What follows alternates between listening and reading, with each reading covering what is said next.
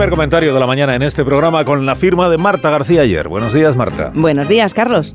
Dijo que era mentira que hubiera crisis interna. Dijo que era una invención de los medios corruptos. Dijo que no había división alguna, que era ciencia ficción. Y 48 horas después de que Santiago Abascal pronunciase estas palabras en su discurso de reelección, Vox implosionó en Baleares. Más que una película de ciencia ficción, parecía una de Tarantino como en esas escenas que tanto le gustan al director de Reservoir Dogs, en las que de pronto algo pone nerviosos a todos y sacan la pistola, todos apuntan a la cabeza de todos y ya no sabes quién está contra quién, y como de repente se caiga un jarrón o alguien se asuste, se lía parda.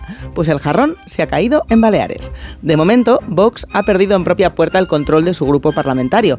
El PP ya no depende de Vox en Baleares porque ayer cinco diputados críticos con la dirección nacional tomaron por sorpresa el control del grupo parlamentario y expulsaron al presidente del Parlamento y a la líder de Vox en las islas afines ambos a Abascal. Enseguida desde Madrid anunciaron medidas contra los díscolos, los expulsadores expulsados. Un descontrol, vaya.